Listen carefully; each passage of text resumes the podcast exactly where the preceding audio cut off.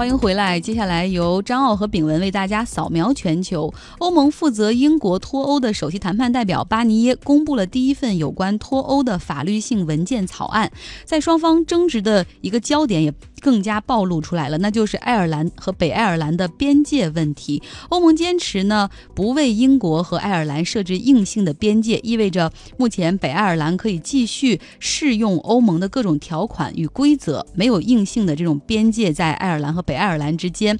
呃，然后同样呢，也就保留着这个爱尔北爱尔兰能够停留在欧盟关税同盟和统一市场之内，这也引发了英国政府的强烈不满。英国首相特蕾莎梅就认为说，你这是在破坏我们们英国的宪法，同时也在破坏英国的统一。美国白宫证实，现年二十九岁的霍普希克斯将会辞去白宫通讯主任一职。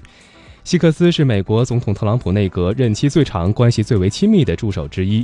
霍普希克斯宣布这一决定之前，曾经在国会接受众议院情报委员会关于通俄门的闭门问询。嗯，接下来看航空领域的一条消息：总部位于马来西亚的廉价航空 Air Asia 亚洲航空将向一批租赁公司和金融投资者出售多达一百八十二架的空中客车 Airbus 的飞机，那金额涉及十二亿美元，这也将成为有史以来记录规模最大的。飞机融资交易之一，大家都知道，航空公司是一实际上是一个重资产运营，因为每一架飞机都价格不菲。那我们现在看到这个亚洲航空，它实际上是把自己的飞机已经买下来的飞机重新再。卖给这个租赁公司，他再从租赁公司来租这个飞机回来使用，这样就有了很好的现金流。嗯，下面说这典型的轻资产哈，瑞典互联网音乐平台 Spotify 正式向美国证券交易委员会提交了 IPO 申请文件，计划在纽约证券交易所挂牌上市。和传统的 IPO 不同的是，Spotify 上市的时候不会发行新股，而是通过直接挂牌向市场提供现有股份，让市场来定价。嗯，可以让之前所投资他们的那些一级市场的投资。者可以赶快套现。我们来看，美国体操协会和游泳协会接连爆出大批运动员多年来受教练和队医性骚扰和性侵事件之后，这个美国奥委会的管理层也受到了外界越来越多的质疑，是不是他们这些年来一直试图在掩盖这些丑闻，成为了这一些坏人的帮凶呢？美国奥委会也发出了声明，说他们担任这个国际美国奥委会主席长达八年的布莱门呃布莱克门，他以健康为由辞职了。嗯，最近美国除了这性侵，还有控枪啊，都是社会方面的热点。控枪方面消息，美国两大枪支零售商宣布将会加强购买限制，Dix 将在全美有六百家零售店，他表示将会不再出售具有攻击性的步枪。而另外一家呢是沃尔玛，它将会不再对。啊，二十一岁以下的人出售枪支。好，呃，这个扫描全球过后，我们要来烧脑的知识分享了，要继续跟大家来聊一聊电和磁哈。之前呢，我们也聊到说，这个切割磁感线能够产生电流，也就使得火电、风电、水电等发电机里面用的都是这个原理，只有太阳能不是哈。对，中学物理啊。哎呀，你好棒啊！看来跟个男生搭档就是很舒服，因为我跟梁静对物理已经。距离很远了，然后在这个生活中呢，能够转起来的电器，其实好多内部都是靠电磁感应，包括我们昨天在节目中讲的麦克风和喇叭，也都是应用于此。你也很很清楚哈，好开心。那今天呢，我们要继续来连线人大附中的物理老师李永乐，他的本科是北大物理系，研究生硕士呢是北清华大学电子工程系的。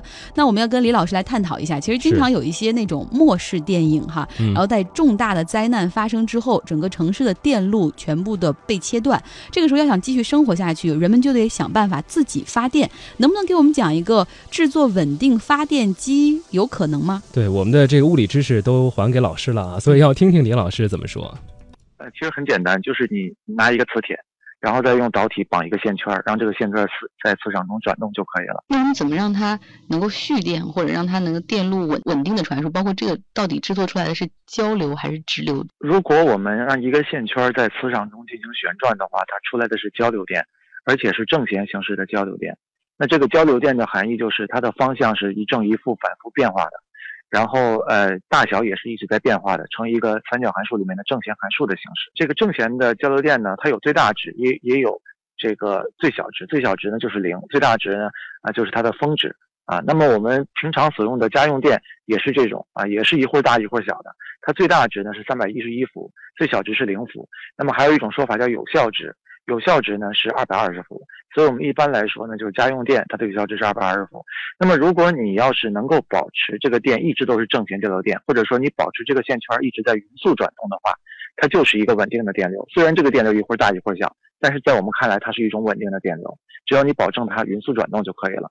那么交流电发过来之后就必须用，它不能存储，所以在发电厂一边发着电，我们用户这边就一一边用着电，中间并没有一个存储介质。啊，假如说我们用户突然之间不用了，那发电厂必须立刻停止发电机，否则的话，它这个发电机会坏掉。发电厂会预估啊，这个用户此时会用多少电，然后它在这种情况下进行发电啊。那么如果突然有一天呢，这个用户所有人都把发电机关了，那发电厂那边可能会遇到麻烦。这个交流电这个东西呢，它是不能存储的，就是发过来就直接用，你用多少我这边就发多少，是这样的。那么能够存储的电呢，是那种化学电池，比如说我们买一个一点五伏的干电池啊，这个是可以存储的。或者是我们在这个这个汽车里面用的那种蓄电池，这个也是可以存储的。它这个存储原理呢是化学作用啊，再包括我们手机的锂电池，这个也是可以存储的。但这些电池的存储能力都是化学作用，它不是电磁感应。所有电磁感应发出来的电呢，都是直接要用掉的，不能进行存储的。那我们当然我们可以通过这个电磁感应发电，然后再把这个电存储在化学电池中。当我们用的时候，再用化学电池去发啊，可以这样这样折腾一下。但是这样折腾一下呢，效率就比较低。所以一般来讲，我们是不这么干的，都是直接发出来就用了。当年像这个爱迪生和特斯拉他们在争直流电和交流电的时候，那他们他们争的究竟是什么呢？特斯拉和爱迪生的争论呢，这一直以来都是一个热门话题，就大家特别喜欢讨论它。因为当时是法拉第发明了发电机，但是爱迪生是一个商人，他成功的看到了这个发电机啊有很广阔的用处，于是他发明了电灯泡。他发明电灯泡之后呢，就开始卖交卖直流电，同时也卖电灯泡啊，创立了爱迪生电灯泡公司，也就是后来的通用电气公司。那么爱迪生呢，卖电灯泡的时候，他首先必须得给人供电啊，他主要是要卖电。那么这个电怎么发出来呢？他最早用的是直流发电机啊，发直流电。刚才我们说一个线圈在磁场中旋转会产生交流电，但是我们可以通过换向器，就是当你。呃，电流正向导出的时候，我就正着接；当你电流反向导出时，我就反着接。这样我就从可以保证你电流是一个方向的，通过一个简单的装置就可以了。那么我们换向了之后，输出直流电，把这个直流电呢再传给用户。当时呢，爱迪生做的这个事儿最大的一个问题，直流电是不能变压的，就是它发出来是二百二十伏，那就一直是二百二十伏，它没有办法升高到十万伏，然后再降回来，这个事儿做不到。那这有一个问题，如果你电压特别低的话，啊，要想点亮灯泡，你的电流可能就要比较大。但是电流如果比较大的话，在导线上的损耗就会非常强烈，啊，那么如果你电压非常高啊，我们用高压发高压电给用户，那么用户那一端灯泡全都要爆掉，所以这样一来，爱迪生就面临一个很困难的抉择：你用低压输电损耗很强烈，你用高压输电灯泡会爆掉，那怎么办？于是爱迪生的做法就是每隔一公里建一个发电站，发电厂和用户离得非常近，这样一来呢，发的电就直接可以给用户了，啊，那这样的话成本就会非常高。啊，所以当时的电一般人是用不起的，因为它的这个成本非常高，它每隔一公里建一个发电站，那你就要承担这个建发电站的费用。这个特斯拉是一个塞尔维亚人，他后来加入了美国国籍。这个特斯拉呢，他年幼的时候就在想，说我能不能用一种更好的方式使电能进行传输。啊，他一直在想这个问题。后来他觉得有一个人可能会帮助他，这个人就是爱迪生。于是他就漂洋过海到美国去找爱迪生。啊，他希望爱迪生能够帮助他解决这个问题。但是爱迪生是一个商人，他本质上并不想对科学做多少多少贡献。我还是希望能赚更多的钱。于是他跟特斯拉说呢：“你先给我改进一下我的直流发电机，然后咱们再谈别的事情。如果你改好了的话，给你五万美元。”后来特斯拉就夜以继日的干，干了一年多，把这个事情干好了。干好了之后呢，这个爱迪生啊啊就非常高兴。特斯拉说：“那我的钱呢？”爱迪生说：“这个是一个美国的幽默。”啊，就不承认自己当时干了说了这么一个事儿，于是呢，这个特斯拉就非常生气，就自己辞职了。辞职了之后，你自己去搞交流电，最后他终于成功了，搞出交流电了。那么交流电有什么好处呢？就是它可以通过变压器进行变压。我们从发电厂发出来一个电之后呢，可以首先进行升压，比如我发出来的是二百二十伏，我先把它变成十万伏的，然后十万伏的电压呢再传给用户。在这个过程中，由于电压升高了，那么电流就会变得比较小。于是导线上的损耗就会比较小，传到用户这一端之后，再通过一个降压变压器把十万伏电压呢再降到二百二十伏，然后我们传给用户。这样一来呢，我们就可以远处发电，发了电之后通过高压传输，然后呢再通过变压器把低压传给用户。那么特斯拉发明了这个交流电之后呢，爱迪生当然很不高兴了，因为这样的话他自己的生意就没有了嘛。于是爱迪生就采用了很多种办法，使公众嘛不相信特斯拉的交流电。比如说，他在公开场合用交流电处决大型动物，然后呢还拍成电影在电影院里边放啊。再比如说呢，美国以前处死死刑犯的时候用的是这个电椅啊。为什么会用电椅呢？就是因为啊，当时爱迪生为了造成公众对交流电的恐惧，他就通过自己的关系把这个国会啊给弄搞定了啊。他让国会通过一个议案，就是把死刑犯从绞刑改为电椅。那第一次做电椅这个死刑的时候，那个不太明白该怎么做啊，把电流从身体胳膊通进去，这个时候整个人都烧起来，但还没有死啊。这这个非常残忍啊。这些事儿呢都是这个爱迪生干的。后来吧，这个特斯拉为什么就获得大家承认了呢？就是因为呢，一八九三年的时候，美国芝加哥啊搞世博会，这个世博会的时候，当时世博园区要点亮二十万盏灯泡，但是爱迪生的这个直流电呢没有办法做到这么多灯泡同时点亮，因为它的那个损耗非常强烈。然后特斯拉说：“我可以建一个水电站，然后通过高压输电把电流传过来之后点亮。”于是特斯拉就中标了。后来呢，在这个世博园区点亮的时候，美国总统按了一下按钮，整个园区就点亮了。人们第一次看到晚上有这么多灯点亮了，于是人们就认为哇，这就是未来的世界。所以整个世界就承认特斯拉了。感谢李永乐老师给我们大家讲了哈，这个爱迪生和直流电以及特斯拉和它的交流电。听完他讲之后，大家还原了那段历史，大家会觉得哦，爱迪生其实有点邪恶哈，就是特别的为自己的商业利益去考虑。嗯，那我们今天要来提一个问题哈，这个交流电和直流电之争哈，最终好像证明这个交流电的优势更大一点。那么请问直流电的弊端到底是什么呢？可以找到倾听全球的微信公号来告诉我们答案。那明天呢，我们会继续来请这个李永乐老师来讲讲神奇的特斯拉。如果大家喜欢物理的话，也可以去加他的微信公号，叫李永乐老师，永远快乐。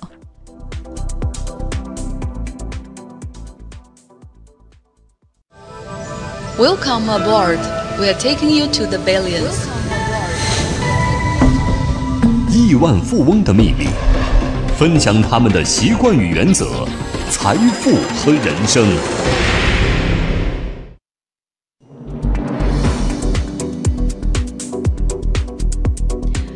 Welcome to the billions world 哈，我们来说亿万富翁的世界。巴菲特伯克希尔哈萨维公司的老板，他即将八十八岁了。投资组合五十三年来的平均年收益是超过百分之二十。在巴菲特接手伯克希尔这家公司的时候，那时候这个做纺织的公司每股的股价是十九美元，而五十三年过去了，如今它每股的股价是二十一万美元。很多人就这样错过了一暴富的机会啊！不是不是一夜暴富，是五十年暴富。五十年暴富，谁能坚持啊？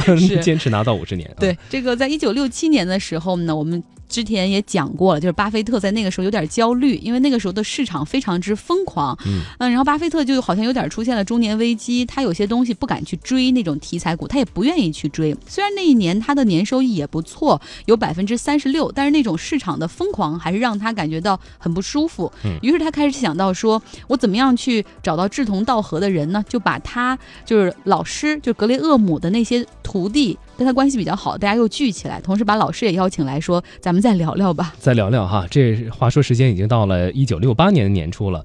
巴菲特呢，当时就想到了一个至少能够看懂当前股市行情的人，就是刚刚我们提到的格雷厄姆。他想到了一个提议哈，为什么不以这位大师的名义把他的弟子们聚到一起呢？所以呢，巴菲特就邀请了一大群旧日的同窗好友，其中就包括比尔·鲁安、马歇尔·温格伯，呃，以及这个汤姆·纳普等等等等哈，在圣迭戈附近，他们准备欢聚一堂。不过呢，巴菲特恳求大家，这个谈话的内容不要晚于恩师一九三四年版的证券分析。他还写了一封信，信中用很严谨的语气啊，清楚地透露了这个巴菲特唯恐有人抢了他心中英雄的风头。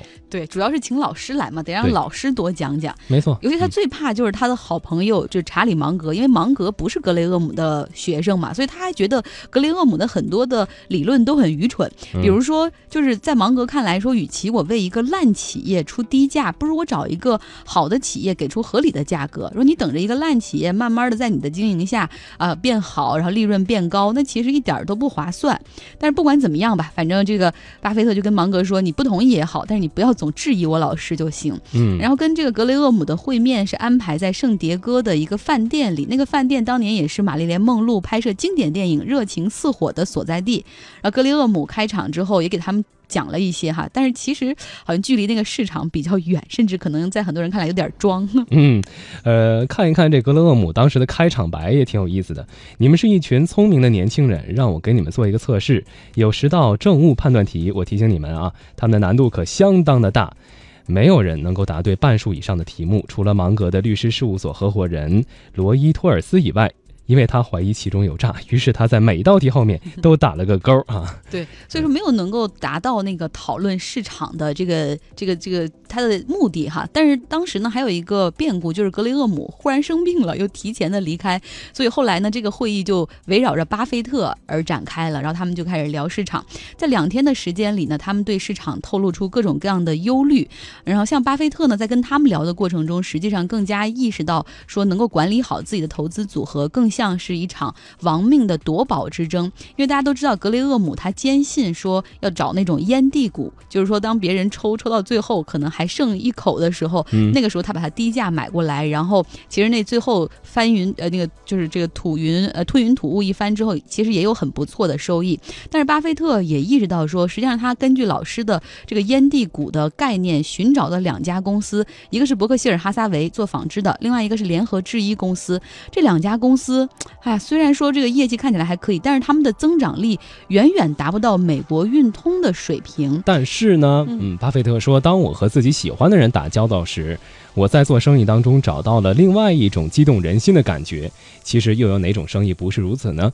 如果自己投入的资金能够得到合理可观的回报，例如百分之十到百分之二十，那么总是改弦更张，想要从别的公司身上多赚几个百分点的盈利，在我看来，这种做法是很愚蠢的。嗯，巴菲特特别讨厌那个年代快进快出的那些速利基金。是，但是实际上市场进入到一九六八年的时候，随着美国政局出现的动荡，那个时候。的股票交易更加活跃了，像这个纽约大盘的日平均交易量比一九六七年，也就是之前的一年还高出了百分之三十。而那个时候很多的股票都非常的烂，一个股票经纪人甚至就给这个纽约证券交易所起了一个外号，叫“巨大的垃圾场”。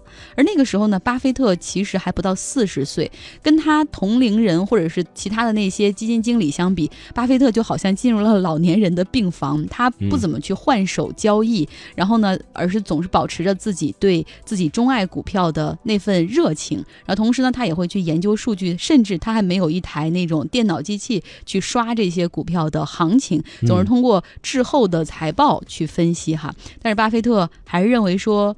这样就是他擅长的做的事儿，而且他能够在这方面赚到钱。对，当时有一位基金经理就宣称啊，仅靠每周或每天研究股票是不够的，对股票必须每隔一分钟就研究一番。巴菲特对此评价说：“这种说法让我觉得出去取一瓶百事可乐都觉得有负罪感啊。”对，这不是巴菲特的方式哈。这后来倒是演变成了一些高频交易的那种证券基金，然后他们的一些行为方式。那好吧，关于巴菲特，我们明天继续来聊。今天呢，我们 Music of the Day，我们来听一首歌曲吧，大家听一听。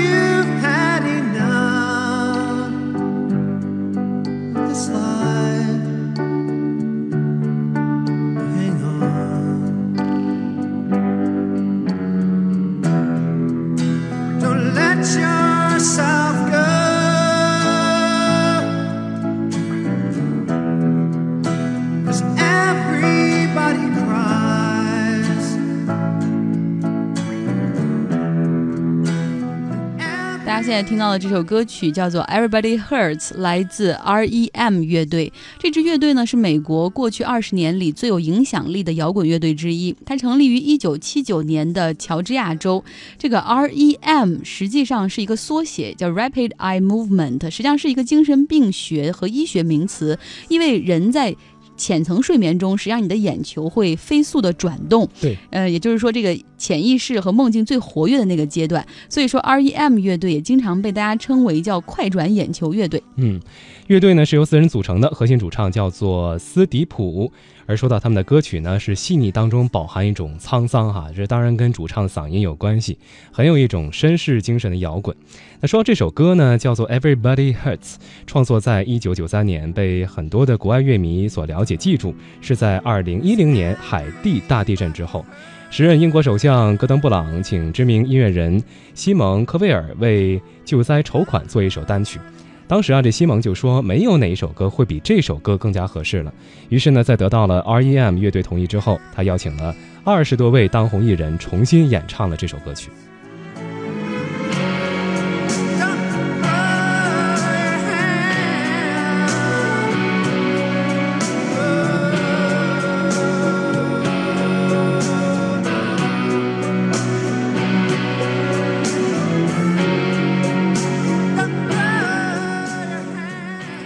好，伴着这首歌曲哈，我们让炳文给大家来推荐演出资讯，我来挑选今天的获奖听众。嗯，演出资讯方面呢，首先来看北京哈，有九十八年历史的立陶宛国家歌剧院，呃，芭蕾舞团《睡美人》，三月二号到四号将会在国家大剧院演出。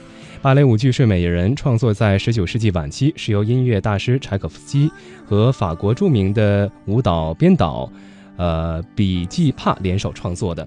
另外呢，在上海那边哈，英国皇家歌剧院高清歌剧《奥赛罗》在三月十八号将会在上海大剧院演出。